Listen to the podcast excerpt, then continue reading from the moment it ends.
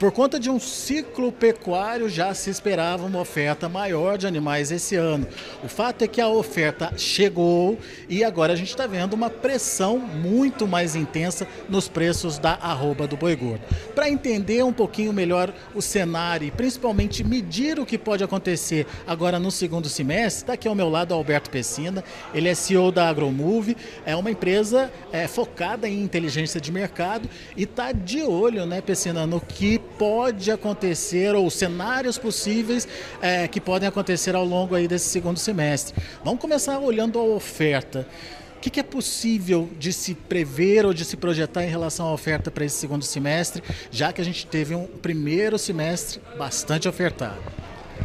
Olha, do lado da oferta, a gente ainda vê um ano com maior oferta, tá? Então não tem. É, é um ano que vai ter mais oferta. O que está acontecendo hoje, que a gente veio de um primeiro semestre muito ofertado, julho também com bastante oferta, e é, há um desincentivo à produção duas coisas é, podem acontecer aqui. Uma é os confinamentos que vão representar uma parte significativa da oferta para o segundo semestre, é uma parte significativa dos abates normalmente. É, eles estão com desincentivos de custo. Está bem desinteressante com esses patamares. Hoje a bolsa caiu aí a 217 reais, né, a BMF para outubro o que não fecha a conta de confinador. Mesmo com a queda do milho, mesmo com a queda do boi magro e do, da reposição? mesmo com a queda dos dois. Normalmente o cara tem um, um, gado que foi comprado no passado, então ele pagou mais caro e essa queda desincentiva ele. Mas mesmo comprando isso, o preço do, do boi futuro está menor do que o boi físico hoje. O índice Exalc fechou a 237 ontem e, o, e a bolsa está falando em 217, 20 reais abaixo para outubro. Então esse descasamento não fecha. O custo do milho que baixou com essa, esse custo da reposição, o boi magro normalmente é o preço do boi gordo, um pouquinho abaixo na melhor das hipóteses, ou até acima. Então não fecha essa conta de comprar um boi de 13, 14 arrobas, botar aí 6, 7 arrobas nele, com um custo um pouco menor, mas uma arroba muito mais cara comprada. Não vai fechar essa conta. Esse é um primeiro cenário de desincentivo, digamos, da oferta, principalmente lá para o final do ano. Exatamente. Ah, então, assim, esse segundo giro, nós estamos saindo do primeiro giro, que ele começa lá em abril, maio, junho, e o, o animal está saindo aí em junho, julho e agosto. Então estão saindo esses animais e entrando os animais para o segundo giro agora. Esse cara que está entrando agora está com um incentivo produtivo muito baixo. Não há um incentivo para ele fazer. Então, se ele tomar o risco, ele com esses preços, se os preços não melhorarem, ele vai tomar prejuízo. Ele está entrando, botando dinheiro no negócio já com o prejuízo tomado. Então há uma, uma possibilidade de que muita gente desista. Ainda há um prazo para essa desistência. Se isso realmente ocorrer, né, e aí esses animais estão entrando aí até o fim de agosto, se isso realmente ocorrer, você tem é, uma super oferta também lá na frente pode ter preço. Se eles desistir, nós temos aí uma possibilidade de um pouco menos de oferta. O segundo fator que está presente hoje no lado da oferta essa questão do frango, né? O, o frango está com uma super oferta e nós tivemos um problema de gripe aviária que está tendo alguns bloqueios de exportação. Isso é uma carne substituta que também baixou os preços e pressiona, portanto, a carne bovina. Então você tem um segundo fator. A competitividade do frango acaba é, em detrimento da carne bovina, fazendo o consumidor optar pelo frango. Optar pelo frango e, e aí baixar o preço da carne bovina. Né? Então você tem uma pressão.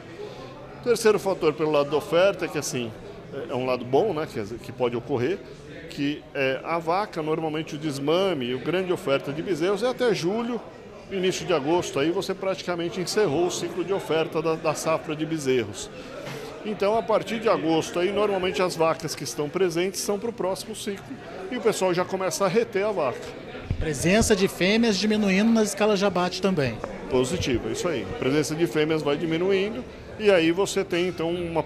Isso já estava previsto, né? já deve ocorrer. Ainda é um volume de fêmeas muito maior do que o ano passado, mas é, ele tende a diminuir daqui para frente. Então, se a gente tiver esses três fatores, redução dos confinamentos, redução da oferta é, de vacas, né? e o frango, que num primeiro momento está super ofertado, mas também está desincentivando a cadeia, ele também deve ter desistências. Se ele também houver desistências, você também tem um equilíbrio melhor dessas carnes e aí você também tem o frango começando a ajudar um pouco uma, uma uma possível alta mais para frente. Mas para que isso ocorra, é bem importante frisar que precisamos de redução de oferta. O segundo lado aí, que nós vamos precisar e que não está ocorrendo até o momento, é a questão das exportações.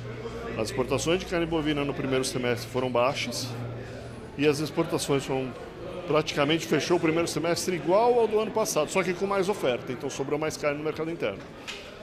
E agora em julho veio baixo também, menor do que o ano passado. Então sobrou muita carne em julho e por isso essa pressão de preço. Está sobrando muita carne no mercado. Então nós precisamos que essa cadeia de exportação de carne se recupere.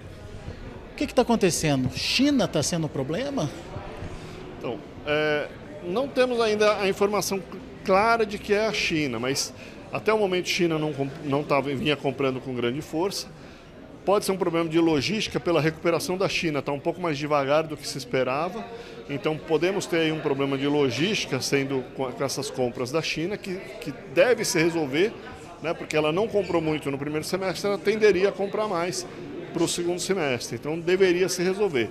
Mas é, é, estamos com um problema de é, exportação. Nós estamos competitivos, nossos preços baixaram, estão bem menores do que o ano passado. A, a carne de julho em tonelada exportada, o custo das, caiu bastante.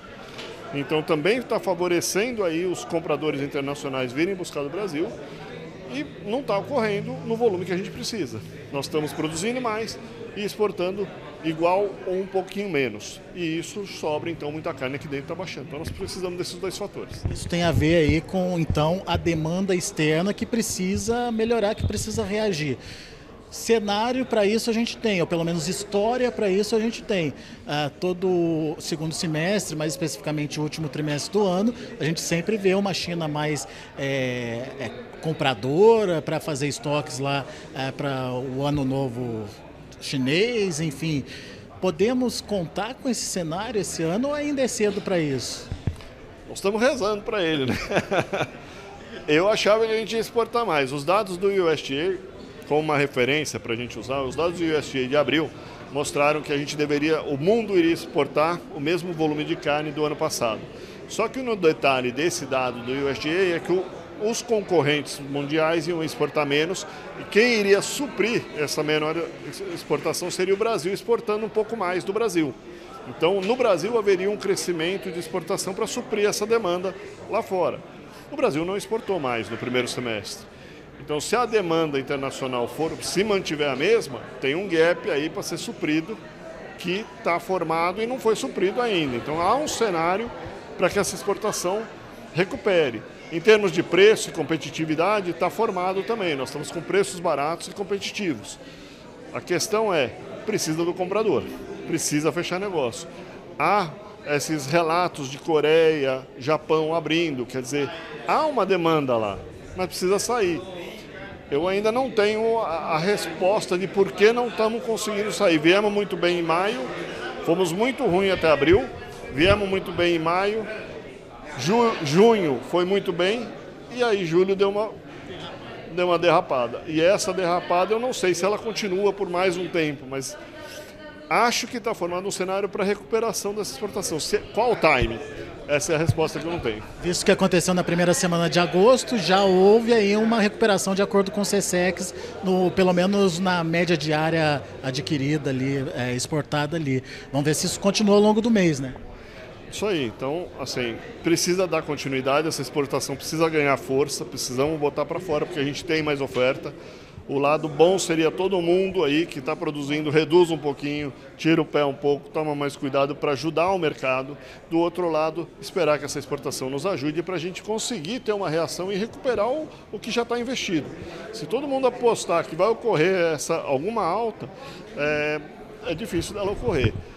O que a gente vê nos históricos de ciclos pecuários, né? então, é, quando a gente tem uma pressão muito baixista nos momentos de pico de ciclo, né? pico de oferta, é, normalmente ocorre esse tipo de cenário que nós estamos vivendo, é um desincentivo, uma falta de vontade de produzir, pessoas até mesmo tirando os animais de confinamento e desistindo, e isso gera uma falha que gera um pequeno potencial de alta. Nunca foi alto até hoje esse potencial, foi de 10 a 15% sobre a mínima. Só que nós não vimos a mínima ainda. A mínima ainda está para a gente checar onde é que ela está. Então esse é o problema. Será que nós vamos ter mais alguns dias de mínima com esse cenário de frango ofertado demais? As exportações ainda não andaram, a, a produção ainda está chegando, né? Então talvez a gente tenha ainda mais alguns dias de pressão para depois, se essas, esses três pontos que a gente alertou ocorrerem, aí sim nós temos um pequeno potencial de alta.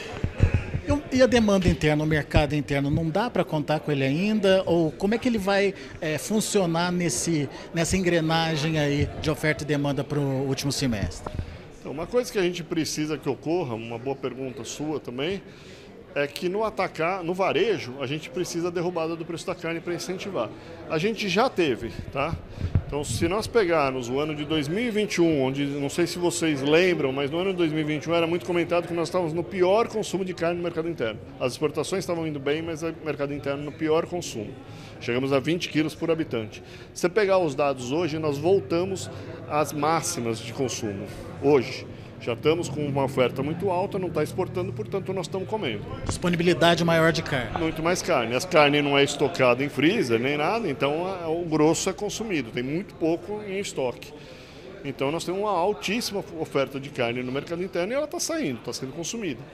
Agora o varejo não baixou ainda essa carne para elas ajudar essa desova.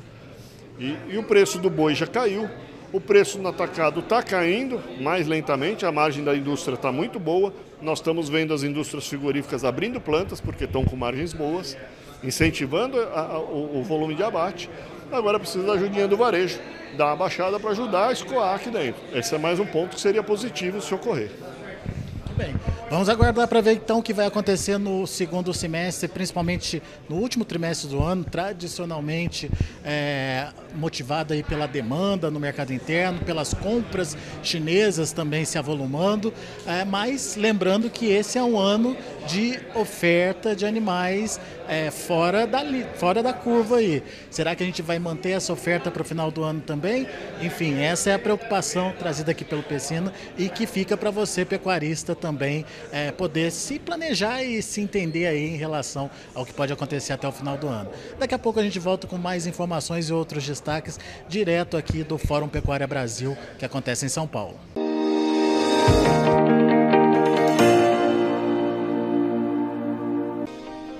Se inscreva em nossas mídias sociais. No Facebook, Notícias Agrícolas. No Instagram, arroba Notícias Agrícolas. E em nosso Twitter, arroba Norteagri. E para não perder nenhum vídeo, não se esqueça de nos acompanhar no YouTube e na Twitch Notícias Agrícolas Oficial.